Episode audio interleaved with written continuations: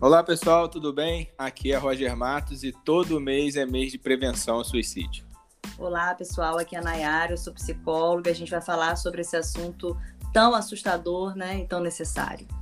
É isso aí pessoal, hoje eu vou falar com a psicóloga Nayara Manhães sobre Setembro Amarelo. Vou preparar meu café e já volto para conversar com vocês.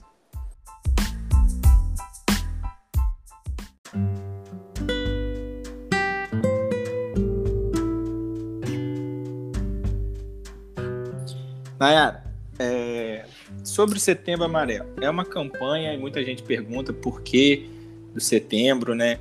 É, a história que, que eu sempre ouvi e tenho como verdade, né? Que começou nos Estados Unidos, se eu não me engano, em 94, com um jovem que cometeu suicídio. E ele era um jovem muito habilidoso, e restaurou um, um, carro, se eu não me engano, era um Mustang e pintou de amarelo e por conta dessa história desse suicídio se tornou o símbolo de, de amarelo em setembro, que foi nessa mesma época.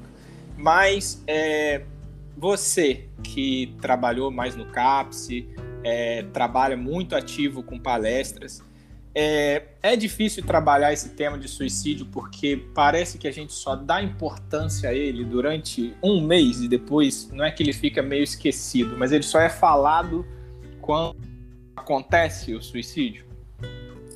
Sim, vamos lá. Você viu que a minha frase inicial foi que esse assunto é assustador. Isso Bastante. não foi um equívoco e não foi de uma forma. Foi proposital. Por quê? Porque o suicídio, ele suscita dois medos do ser humano: medo, é, morte e loucura. Uhum. São os dois maiores medos. E são tabus, porque falar de loucura, muita gente fala de brincadeira. Ah, fulano é louco, mas quando a gente vai falar de uma loucura, de algum transtorno, de uma loucura que a gente fala da loucura aqui, que eu tô dizendo de uma desrazão, é diferente. Uhum. Ninguém quer ser louco e ninguém quer falar de morte.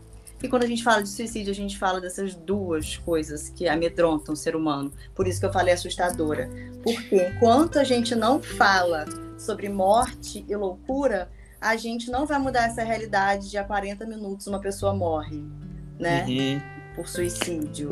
E é a segunda maior causa de morte em jovens. Então, sim, é difícil falar, porque ninguém vai sentar numa mesa descontraído vai falar, vamos falar de morte agora? Ou vamos falar de loucura, né? Só que não precisa ser dessa forma, né? A gente pode falar disso falando de sentimento, olhando para o outro de uma forma diferente no nosso dia a dia, né? Exatamente. E quando você fala de sentimento, é porque muitas vezes a gente não está falando de morte ou não está falando de loucura.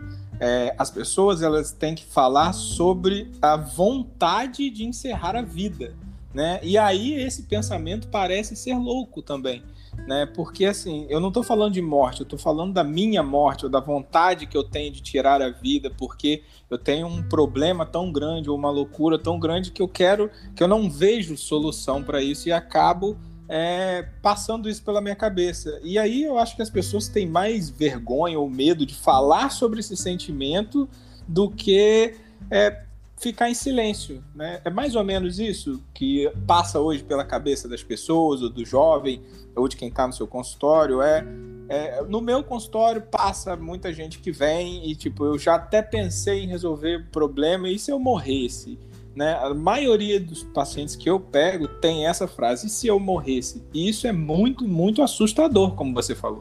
Uhum porque na verdade, né, é o que a gente sempre fala que parece até um clichê, mas é assim, você não mata a vida. É o que você falou, você mata a sua vida. Uhum. E mais que isso, você quer matar aquele momento, né, aquele sofrimento. Mas se você for lembrar de algum momento bom que você viveu, você não quer matar esse momento, você quer matar aquele momento ali, porque é uma visão fatalista, é uma visão conformista fatalista no sentido de não tem mais jeito, é isso, acaba aqui, nada vai mudar esse sofrimento. Uhum. Conformista naquele sentido de a vida é assim mesmo, ou eu me conformo com isso, ou eu tiro ela, ou eu acabo com a minha vida, né? Uhum. E aí, realmente, quando você traz isso das pessoas não falarem e terem medo, é, é muito comum porque quando alguém fala assim, eu quero tirar minha vida, geralmente, eu não estou julgando, porque ninguém também aqui, que não é da, da área de saúde, tem que saber como lidar com isso né? Sim. Então a pessoa às vezes vai falar assim: não, menino, pensa em Deus, esquece isso. Uhum. Vai rezar, faz uma oração, vai passar. Que é logo sanar aquele sentimento e aquela palavra. Então a pessoa entende que ela não tem com quem falar isso, porque ela já percebeu que falar isso causa um desconforto, porque as pessoas querem sempre ter o que falar. Mas sobre o suicídio, na verdade, é aquela máxima de na dúvida não ultrapasse, não fala Sim. nada, ouça. Exato pergunta por que, que você tem vontade de tirar a sua vida. E se você percebe que você não está apto para ouvir naquele momento, chame alguém que esteja, indique alguém, mas não sana aquele assunto como se ele fosse uma frescura ou que se a sua vida é maravilhosa, qual o problema? Não diminua o problema e o sofrimento do outro. Exatamente. Fale, fale. É porque, assim, quando a gente fala em diminuir problemas, ou a pessoa fala aponta para quem realmente ela acha que tem problema. Ah, mas você tem dinheiro, então não tem problema. Ah, mas você tem saúde, então qual é o seu problema? E acaba querendo minimizar isso, né? É aquela situação, né? Que falar é o melhor remédio, mas quem tem que ouvir também tem que estar apto para falar de volta. Se você não está apto para falar de volta, né? Pense quando você teve algum problema e alguém falou uma coisa que você não gostou. Vai sair do mesmo jeito né? É o que a gente sempre diz, não é falta de Deus, então a gente não pode mandar ninguém rezar, mas não significa que a reza não ajuda, né? Muito pelo contrário, ela pode ajudar uma pessoa e pode ajudar a outra, né? Ah, é só você falar com seus amigos. Os amigos vão ajudar uma pessoa, mas não vão e vai deixar de ajudar outras. Então, a melhor coisa é quando alguém fala isso para você que não é profissional, seria ela, mas você já conversou com alguém que entenda do assunto? Por que, que você tá assim? Você já reparou que não é só você que tem isso? Procura um psicólogo, procura um psiquiatra, vai no médico, né? Até o fato de mandar as pessoas falarem com os pais, às vezes é complicado, porque ela convive com os pais e vai saber se o pai vai entender ou não. Existe muito essa queixa com você no seu consultório ou nas suas palestras é, das famílias não entenderem o que as pessoas estão passando? Sim, aí a gente toca num assunto muito importante, não só na prevenção do suicídio, mas né, em qualquer prevenção, na saúde mental e na rede de apoio, né? uhum. né? E a família, muitas vezes, é a rede de conflito, tá? Muitas vezes a família ela também é tóxica. Então a família ela pode ser a rede de apoio, mas depende da família. Os amigos podem ser a rede de apoio, mas depende dos amigos. Então até para realmente falar para alguém procurar a família ou amigo, a gente tem que entender em que contexto essa pessoa se encontra. Por isso que o profissional ele é sempre mais, ele está apto para isso, porque ele vai entender a partir da pessoa qual é a rede de apoio dela e uhum. não vir num clichê ou no senso comum de que é a família ou o amigo, porque muitas vezes o conflito dela está justamente dentro de casa. É porque não existe uma perfeição na vida, né? Nem todo mundo vai ter a família que apoia ou vai ter os amigos que apoiam. Muitas vezes a gente não vai ter isso próximo. E aí a gente tem que procurar um profissional. E nessa parte do profissional, existe um grande fator que é uma coisa que eu particularmente eu luto muito e a gente até gravou uma live há muito tempo atrás e a gente tocou nesse assunto e eu vou tocar nesse assunto de novo. A procura profissional esbarra sempre no poder econômico que a pessoa tem. É, não está ligado o fato de você ter ou não dinheiro é, que você vai cometer ou não suicídio. Mas o tratamento hoje para a saúde mental é muito complicado por conta da economia. Isso procede? Você que está mais na rede pública do que eu, isso procede? Não procede? Como que a gente está vendo esse fator econômico na saúde mental hoje em dia? Olha, embora tenhamos muitos projetos né, sociais, uhum. temos o SUS, isso ainda é uma realidade muito triste. Uhum. A psicologia, né, a medicina é elitista ainda. A gente uhum. vive num país muito desigual. Então é muito difícil até você falar para alguém procurar ajuda sem dar os meios possíveis, porque ela já pode ter procurado e não ter encontrado realmente, não uhum. ter conseguido, não ter como pagar. Então, por isso essa rede de apoio, até de às vezes, quantos amigos não fazem vaquinha, quanta família não faz vaquinha, não pede ajuda, né? uhum. nesse sentido. Então, assim, é muito difícil. A gente tem campos ambulatórios, tem os CAPS, né? Os CAPS não tem fila de espera, gente. CAPS, você chega e é atendido, Sim. tá? Só que nem sempre o seu caso é um caso para o CAPS, essa é a questão, né? Porque eles também têm que selecionar, porque se atender todo mundo não consegue atender as prioridades ao que ele está ali na função dele. Mas a gente tem ambulatórios, tem as faculdades, né? Que hoje também a gente está em déficit uhum. por conta da pandemia, mas tem os SPAs que a gente chama, que as pessoas têm que fazer os estágios, né? E aí estão ali para atender também. Então tem uma rede muito legal que tem aumentado a cada dia, mas ainda é, os recursos sempre serão menores que as necessidades, né? Sim, e as pessoas também têm que não pode torcer o nariz ou ter um preconceito, principalmente com os SPAs, porque muita gente fala, eu não vou lá porque as pessoas nem são formadas ou nem são formandas Gente, as pessoas já são praticamente profissionais que estão no SPA. É o estágio final, simplesmente para a pessoa é, pegar o seu diploma. Ela já é praticamente um profissional. É como um médico que é, é estagiário no hospital, residente, eu, não sei como se fala o nome. É praticamente a mesma coisa. Então, é, não fiquem com medo de usar os SPAs. Vá, é um direito que a gente tem. E todo mundo foi a minha porta de entrada de para ser um terapeuta e foi uma experiência incrível e eu acredito que todo mundo que precise do SPA nunca vai sair de lá reclamando. Muito pelo contrário. Vai sair de lá com o problema muito bem encaminhado ou até mesmo resolvido. E a questão do CAPS, muita gente tem preconceito por, por não saber o que, que é. Né? Simplesmente é. não sabe o que, que é. Né? Fala, ah, não vou lá, porque lá é uma unidade psiquiátrica, então eu não vou. Né? Então muita gente tem esse preconceito também. Né? E eu acho que essa é uma batalha que a gente precisa fazer. Né? Sanar o preconceito. E aí que eu falo que isso é uma batalha de todos os meses. Para quando chegar em setembro, todo mundo já saber o que, que significa CAPS, o que, o que, que tem no SUS, é, o que, qual a diferença entre psiquiatria e psicologia, o que, que é rede de apoio, o que, que é terapia em grupo, para quando um problema surgir, ela já tá, também está bem direcionada.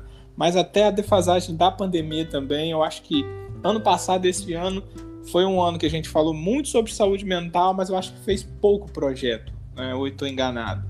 Ano passado, principalmente, né? É, é, assim, a gente percebe o aumento da procura né, da, da, da, psicologia, na procura da terapia. Isso acho que você percebeu também? Muito, sim, né? sim, sim. Isso agora de projeto em si, eu acho que ainda tem muitos embriões, mas nada muito efetivo, até pelas limitações, sabe? Assim, muitos, eu tenho visto muitos projetos, mas assim, é, a, psicólogos que se juntam para fazer online, grupos de ajuda online. Uhum. E aí acaba, é legal, porque abrange um número de pessoas, mas não é tão grande como projetos sociais governamentais, né, que, que alcançam mais pessoas. Mas é, é tão importante quanto, porque é assim que a gente consegue também, né? É Sim, no e, micro, né? E hoje você, hoje você não está mais no CAPS, né? E hoje, hoje você faz muito mais palestras em empresas e em vários locais. Como que é essa palestra? Como que chega nas pessoas? As pessoas estão abertas a ouvir ou, ou estão abertas a falar? Como que é essa como está sendo essa experiência, não só de hoje, né? Você já dá palestra há bastante tempo. Como que é essa experiência nesse é, momento de quando é para se falar de Setembro Amarelo? Uhum. Então, hoje, né, eu trabalho também, além da clínica, no SESC Senat, que é uma empresa que atende é, os trabalhadores do transporte e também a comunidade. Então, uhum. lá eu atendo clínica mesmo também, eu, eu faço terapia, mas eu faço muitas palestras é, particulares também pelo SESC Senat. Como eu sou recebida? É muito interessante, Roger, perceber o quanto as pessoas estão precisando ser acolhidas, o quanto elas estão carentes desse acolhimento. Então, quando você chega para falar de um assunto desse, é, elas estão dispostas a falarem, elas estão dispostas a falar sobre é, o que elas sentem. É só uma abertura, é só um começar. É aquela, é aquela coisa que eu brinco de abrir Sim. a dança, a pista de dança. Ninguém quer abrir. Um falou, todos começam a querer contar alguma coisa e é tão importante que ali a gente percebe, né? Eu, tenho, eu criei um lema, né, para o Setembro Amarelo, quando eu levo para as empresas, que eu levo um o lacinho amarelo, né? e eu vou conversando sobre sofrimento, sobre situações que vão acontecendo no nosso dia a dia, que a gente vai dando nó, nó uhum. em cima de nó e o nó vai ficando cego. E eu mostro como é desatar um nó e como é desatar, é, construir laços, como é muito mais fácil quando a gente constrói laços do que quando a gente vai tentar desatar nós. Então eu falo que juntos a gente desata nós e constrói laços. Os vínculos protegem. Então, quando eu levo esse lema, é muito legal que eles percebem o quanto de nós eles vão criando para os problemas, mas também para a falta de comunicação. Para se você não está muito legal, você bateu aquele dedinho na quina numa segunda de manhã, você já pensa assim: minha semana vai ser horrível. e você já tem os seus problemas. Então, se uma pessoa não falou bom dia com você naquele dia, você já percebe que o problema é com você. Então, é, esses nós que o dia a dia vão dando, junto com os nossos problemas que já, a gente já vai carregando e arrastando corrente, fica muito difícil sozinho, sem os vínculos, a gente conseguir desatar. E então, por isso que é importante falar. Exatamente. Eu falar, né? Porque, como você falou, vem um nó em cima do outro, né?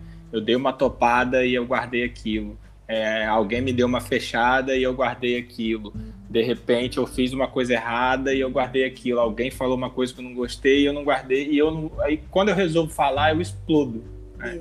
Então por isso que falar ele é muito importante. Você falou né, das pessoas que querem, que têm esse acolhimento. Né? Quando eu também vou fazer palestras, então toda vez que a gente vai fazer um tema, quando a gente foi fazer quando eu fui falar sobre sexualidade, né, foi muito mais difícil as pessoas começarem a interação e aí se solta. Quando a gente vai falar de alguma coisa é, da psicologia também. Agora, quando foi a primeira vez que eu fui dar uma palestra sobre Setembro Amarelo, foi em um hospital lá em São Fidélis, há bastante tempo atrás. Foi uma das primeiras palestras em um hospital. E ela não foi nem tão divulgada, foi um papel que tinha no hospital. E fizemos ali no auditório improvisado, devia ter umas 30 cadeiras, e, e ninguém esperava que fosse dar alguém ali, tipo, bastante gente. Simplesmente lotou, sabe? Lotou o, o, o, o, o local e gente em pé e quando você começa a falar sobre os problemas e sobre depressão, você vai observando nas pessoas o, o que gera sua fala nelas, porque elas estão vivendo aquilo. E ninguém tinha vergonha nenhuma de falar, de perguntar, de, de, de entender, de dizer que estava sofrendo, de dizer que tinha. Então, esse é um tema que precisa de muita abertura, né? E não muita abertura para a pessoa falar, mas se você dizer, olha, estou aqui, vem aqui falar sobre isso, as pessoas vão, né? O problema é que às vezes ela não tem aonde ir. E isso é que, que eu acho que precisa ser muito importante. Eu acho mais importante a gente divulgar é, a, como a gente resolveu o problema do que divulgar quando o problema já aconteceu ou está acontecendo. Né? A gente tem uma recomendação que, que não é bom a gente falar sobre quem cometeu suicídio ou como cometeu suicídio. Como que você vê essa situação? Você é a favor, contra? Você acha que deve falar? Não? Como que você encara isso? Então, é, é, teve uma pesquisa há um tempo atrás nos Estados Unidos que a pesquisa ela entendeu que a gente agia por imitação, né? Então Sim. não era bom falar porque as pessoas é, teriam a tendência de fazer igual. Hoje, outras pesquisas já mostram o contrário, já mostram o quanto a informação e o quanto dar nome ao que a gente vive falar sobre isso previne mortes. Uhum. Só que não é falar, é como falar. Sim. Né? A mídia tem um papel muito importante nisso. Tem uma, uma cartilha é, que foi feita pela Associação Brasileira de Psiquiatria, junto com o Conselho Federal de Medicina, que ali na cartilha está como isso pode ser divulgado. Não é divulgar meios, não é divulgar maneiras, é divulgar que existe sofrimento, que é uma realidade e os meios para solucioná-los. Uhum. Essa é a forma de divulgação correta. Então, se uma pessoa vai divulgar como a outra fez para cometer o, o que, que ela usou para cometer o suicídio, postar foto, isso é completamente é, é, equivocado porque não ajuda ninguém. E compartilhar também. Acho que a gente não deve compartilhar isso, sabe? É, porque é isso do, da imitação, a gente tem esse espelho, esse neurônio espelho, essas coisas de impulso. E às vezes quem está sofrendo e, e tem esse tipo de pensamento, quando ele vê que alguém cometeu suicídio, talvez se ele vê o sofrimento de quem está em volta, faça ele repensar Agora, se ele vê como que a pessoa fez ou de que maneira é capaz daquilo alimentar isso nele. Então, eu lembro muito que quando saiu aquela série, até esqueci o nome, dos porquês lá, de uma menina que deixou umas fitas lá, e falaram comigo que eu tinha que assistir, que não sei o quê, e eu assisti, foi uma merda inacreditável, assim. E quem gostou da série, desculpa, assisti. não vale a pena. É horrível, é horrível no sentido de péssima atuação, péssimo roteiro, tu falou como série em si, e péssimo exemplo também. Foi uhum. horrível, sabe? Mostrou passo a passo o porquê que ela estava fazendo aquilo ali, todas as vinganças, de quem que ela estava se vingando, sabe? De quem que seriam os culpados. E, né, parece que teve ainda duas temporadas, né? Eu só tive coragem de assistir a primeira, foi muito ruim. E eu lembro que lá no, nos Estados Unidos, eu não lembro, aí eu não vou lembrar se foi nos Estados Unidos ou se foi no Brasil, que não, não se sabe se aumentou o número de suicídio pós essa série, mas que a busca de como cometer suicídio no Google aumentou por causa dessa série. Só. Então, eu, eu lembro até que na segunda temporada os produtores botaram lá um recado que era importante fazer terapia, que era importante falar, pedir ajuda, mas fizeram a segunda temporada do mesmo jeito, né? Uhum. Porque entrou dinheiro e é isso. Né? A gente tem que entender também quem se preocupa com o assunto e quem só fala sobre ele. É, é o que a gente precisa também meio que filtrar nesse momento, né? Porque realmente quem está ali para ajudar é, e quem está ali só para botar um lacinho amarelo e dizer que está fazendo, né? Uhum. Porque a gente tem que tomar cuidado é com isso. E se a gente vê alguém dizer que resolve seu problema sozinho, acho que a gente também tem que tomar um pouco de cuidado com isso, né? Sim, muito cuidado. Porque assim, a gente não está aqui dizendo que o profissional de saúde é o herói que vai salvar as pessoas.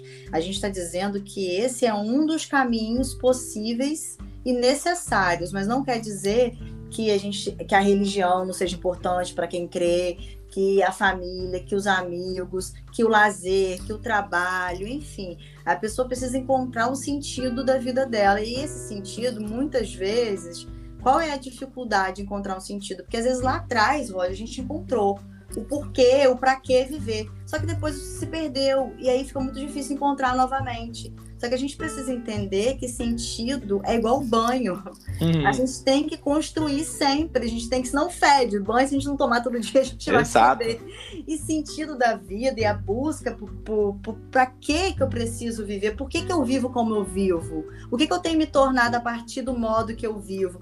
Tudo isso é construído. E aí você olha hoje, né, na vida instagramável, que ninguém fica triste, você tá mal, você olha no Instagram, isso causa um mal-estar muito grande das pessoas, porque ela entende que só ela que vive isso. Então, quando a gente fala das rodas de conversa, das palestras, é nesse sentido de quando um mostra que está sentindo, o outro se sente encorajado a falar: caramba, eu sinto isso também. Só que ninguém fala. Então, se ninguém fala, eu acho que eu sinto sozinho.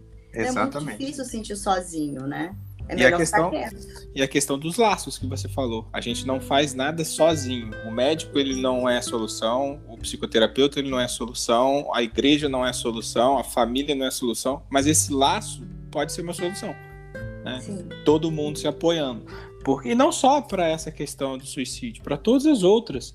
Né? A gente vê é, uma pessoa voltar a ter uma vida social depois de um crime ou, depois, ou por uma overdose ou por um vício indo à igreja. E a gente não vai dizer que está errado. Não, está certo. Porque ali ele encontrou o laço que ele precisava, o apoio, o sentido. Mas não é porque encontrou em um que vai ser em outro. Né? Que todo mundo vai ser igual. se todo mundo fosse igual, não tinha problema. Era só fazer uma forma e aí todo mundo ficava por igual. E essa vida feliz que você, que você acabou citando, isso é bem interessante né, nessa vida de Instagram e tudo mais, e não só de Instagram, né? Hoje é o Instagram, já foi o Facebook, já foi, para quem é mais antigo, Orkut e tudo mais. É uma vida de que todo mundo sorrindo, tá todo mundo fazendo aquela dancinha de merda, pra caramba, que aquilo irrita. Nossa, aquilo me irrita muito. Até eu vou parar. Você falou que Instagram é uma vida feliz, mas pra mim é uma tristeza aquilo. Né? É horrível aquilo. É, é, então fica tudo muito igual, fica tudo muito feliz, fica tudo muito sorridente, fica todo mundo saudável, fica todo mundo. E a pessoa, né, às vezes ela não tá se sentindo aquilo ali de verdade. Então, quando a gente vê uma pessoa rica e famosa que tirou a vida e a gente para, a vida não é o que aparenta. Né? Existe sofrimento no sorriso, né? E aí, quando a gente olha, ah, mas essa pessoa tá bem, né? Mas está bem porque a gente está julgando que ela está bem ou a gente perguntou se ela realmente está bem? Né? Tem muito isso, eu acho que é muita é, exposição, muita gente observando, mas pouca gente realmente interagindo. Você concorda? Como que você vê isso? concordo. E lembrei de uma. Não quero filosofar, tá? Mas você sabe que eu sou da filosofia, né? Eu lembrei de uma frase de Sartre que ele fala: quem me olha não são meus, os olhos, quem me olha é o olhar. Uhum. Então, né, a gente está falando aqui do, do que a gente está enxergando, que a gente, o que a gente consegue enxergar no outro. E o que a gente consegue é o que ele mostra. E talvez é o que a gente queira ver também, o que a gente inveje que a gente não tenha. Mas só chegar um pouquinho mais perto e perguntar da vida da pessoa, e se ela te falar a verdade, você vai ver que aquilo ali é só um recorte. A nossa vida é vídeo, é movimento, não é uma foto, né? Uhum. É cheia de filtro ainda, né? Então, acho que isso é importante. É importante, Roger, assim, eu lembrei aqui, né, do quanto, é, às vezes, é, falar desse assunto, a gente tem que ter um cuidado de não minimizar o assunto, mas também de não supervalorizar. O que eu quero Lógico. dizer com isso? É, muita gente, quantas vezes a gente já não pensou, é, ou uma vez na vida, alguém já pensou em morrer? Quando tá com algum problema muito sério, com sofrimento. Pelo menos, se não foi morrer, pensou em sumir. Pensou Sim. em sumir para aquele problema sumir junto, né? Que a sensação é essa. Ou pensou em matar alguém porque tava com muita raiva da pessoa. A gente pensar não quer dizer que a gente vai fazer. Então, quando a gente está em sofrimento, vir o pensamento suicida pode ser um sintoma de para te mostrar que algo precisa mudar. Ele pode ser só um sintoma. É um alerta importante? Claro, muito importante. Mas o que eu quero dizer é que cada um que estiver agora ouvindo, que já pensou nisso, não quer dizer que esteja com um transtorno mental, entende? Ou que vá fazer é um sintoma importante, porque sintoma ele mostra que algo está errado. Então você precisa procurar entender o que, que está errado, o que está acontecendo com você. Agora, pensou em planejar, está é, tá pensando nisso com muita frequência, é um alerta muito vermelho, não é mais amarelo. Porque Exato. assim, é como se tivesse um barulho e a gente colocasse um tampão, porque a gente não quer ouvir o barulho. Beleza, a gente pode fazer isso. Só que se for uma sirene de um incêndio, é melhor a gente tirar o tampão e correr. Porque senão, quando pegar fogo, não tem mais jeito. Então, a, o sintoma é como se fosse essa sirene. A gente muitas vezes vai colocando esse tampão no ouvido para não se ouvir. Uhum. Então, acho que é muito importante esse alerta de frases, né? De ouvir frases de amigos, de pessoas como minha vida não vale mais nada, eu não aguento mais, eu tô muito cansado, não tem mais sentido nada para mim. Ah, são frases de alerta, né? São frases para a gente ficar bem, bem atento. Porque essa é a vida real, não é uma vida de rede social que todo mundo é feliz. Às vezes você quer dormir o dia inteiro, às vezes você quer fugir das pessoas, e isso é uma coisa que acontece na vida de todo mundo. Não significa que você esteja com um problema mental aquilo que você falou. Agora, se esse sentimento for recorrente, aí a gente precisa tomar um pouco de cuidado. Que é o que eu falo sempre para meus pacientes. A gente sempre, quando é ansioso, a gente é ansioso por uma coisa ruim que vai acontecer, sabe? Eu vou me atrasar, é, eu vou mal na prova, é, vai chegar lá, eu vou passar vergonha. A gente nunca é tipo assim, eu vou passar na prova, eu vou me dar bem, uhum. vai dar tudo certo. Né? A gente sempre vai ter um sofrimento que vai te causar ansiedade. Né? E aí, quando a gente tem, é, hoje eu não quero falar com ninguém, hoje eu tô triste, hoje eu quero dormir, hoje eu não vou fazer minha dieta, isso é uma coisa normal, nós somos seres humanos e isso vai acontecer com todo mundo. Agora, se acontece num dia e ele se estende para uma semana, que se estende para 15 dias, aí o sinal já, como você falou, não é amarelo, é vermelho.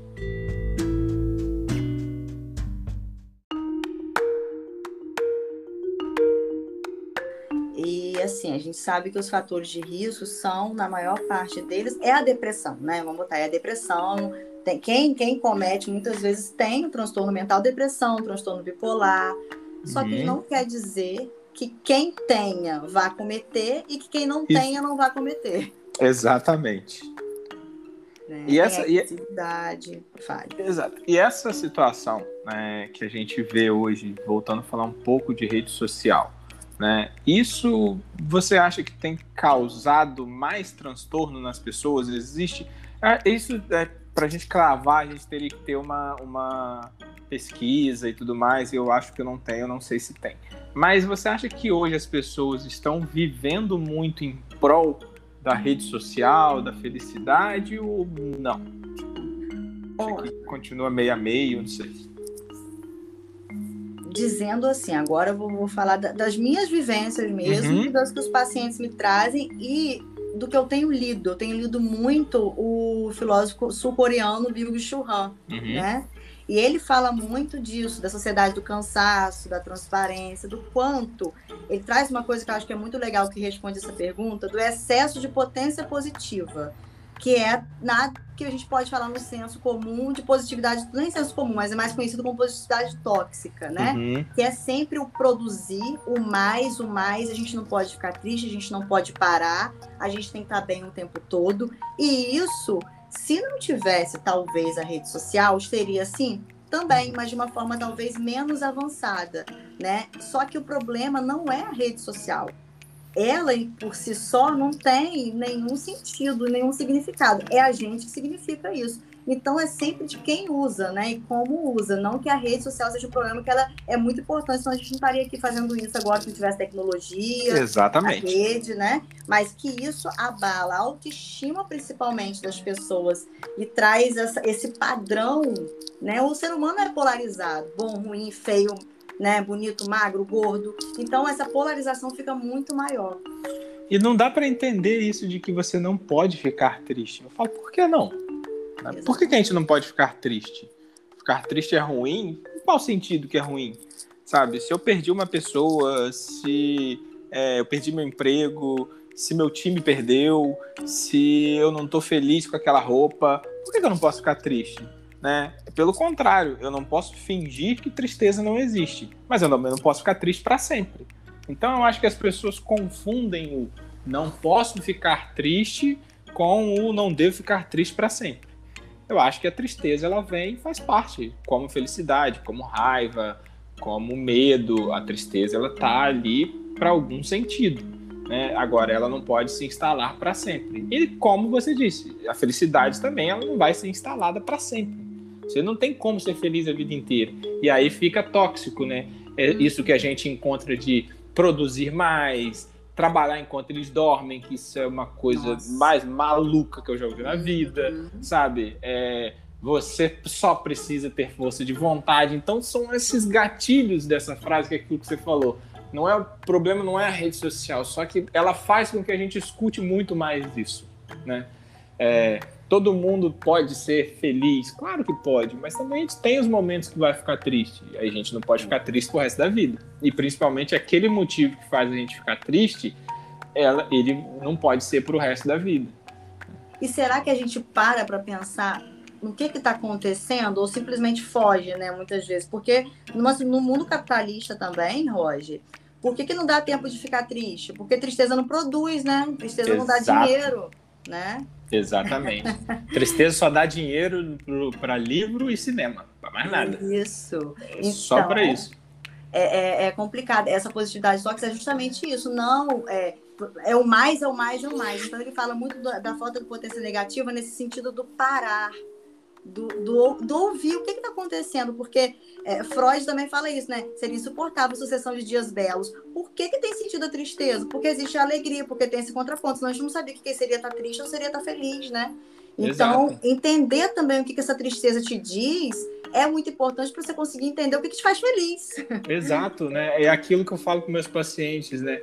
Se você não sabe o que realmente você quer da sua vida, para o seu momento, começa a avaliar o que você não quer para sua vida, sabe? Ah, eu quero ser feliz, mas como? Às vezes você só não quer ser triste, sabe? Ah, eu quero viajar. Às vezes, mas como que você vai viajar? Às vezes você tem que trocar o, o que, que você quer, porque muitas vezes a gente, o que a gente quer é muito momentâneo.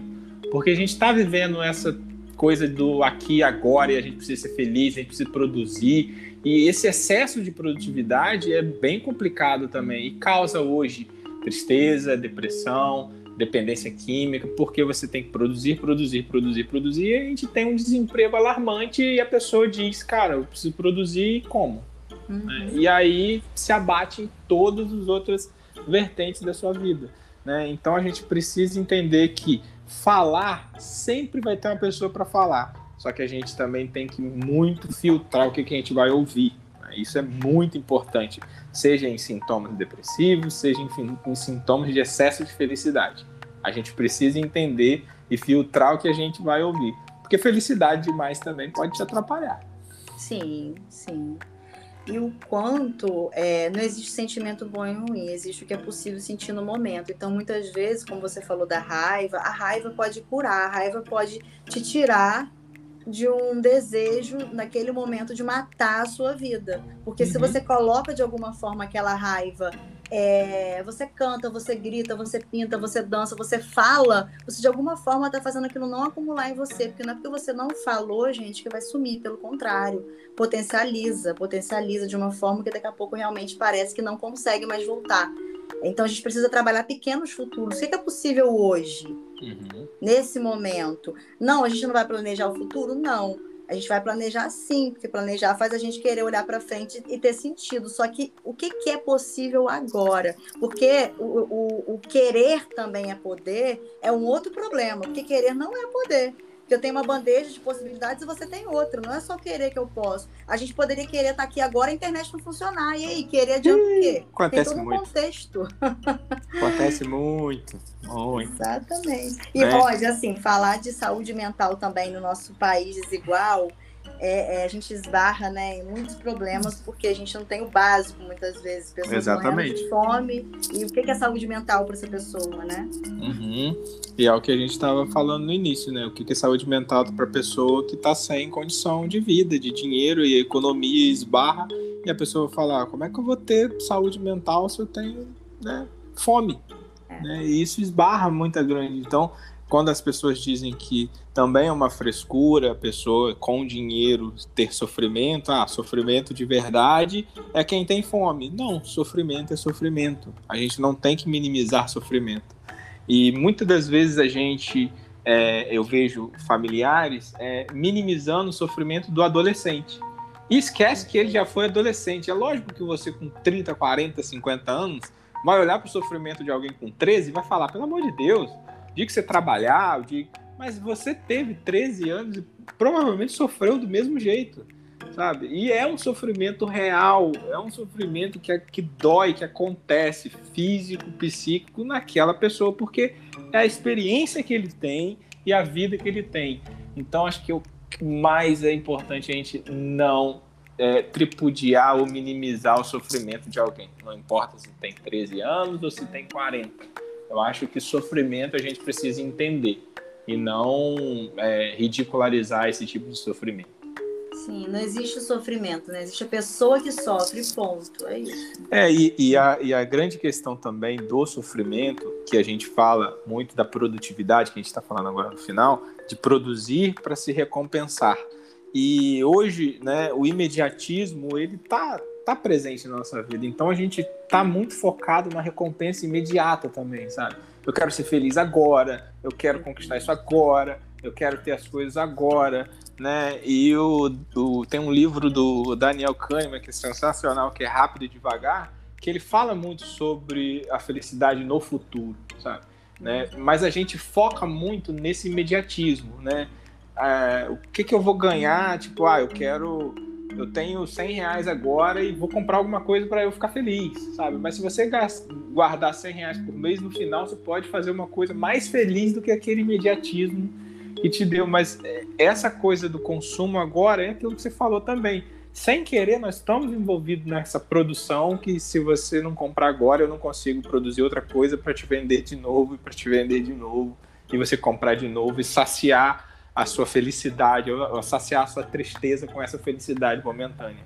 Uhum. E eu acho que uma das coisas que a gente precisa muito focar é nesse sofrimento que às vezes a gente sente, mas que no futuro ele vai passar, e nessa felicidade que a gente quer, mas às vezes a gente também tem que segurar um pouco, porque a gente vai ser feliz lá na frente, lá no futuro, uma felicidade muito maior. E eu acho que isso também é bem difícil hoje da gente é, sozinho entender. Por isso que eu acho que a gente precisa falar e conversar com as outras pessoas.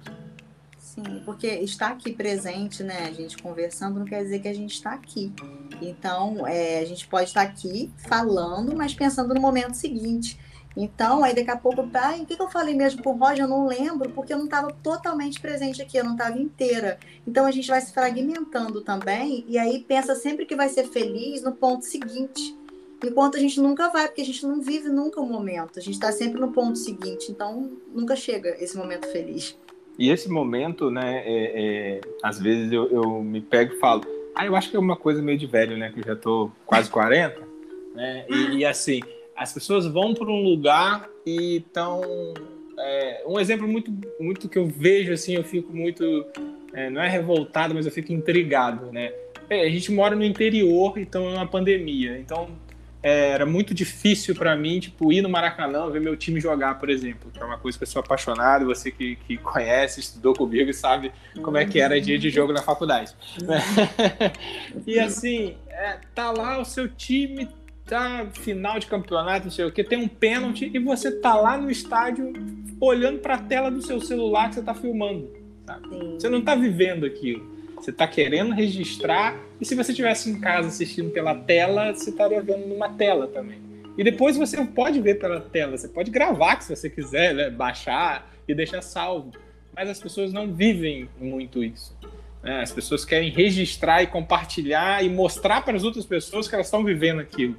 E aí, se você perguntar como é que foi, ela fala, estava ah, olhando no celular e foi bom, né? mas estava uhum. olhando pelo celular. Né? Então, eu acho que aquilo que você falou do viver também um momento para contar, é, eu acho que tem faltado isso nas pessoas também. A gente está vivendo para mostrar e não para contar né, como que foi a sua experiência.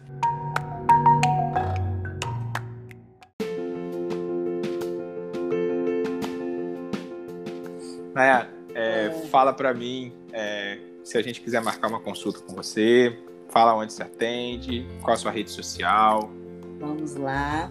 Então, eu sempre, quando falo da minha rede social, eu, eu esqueço qual é, né? É, eu tenho um problema com isso. Porque eu tenho. É, Nayara.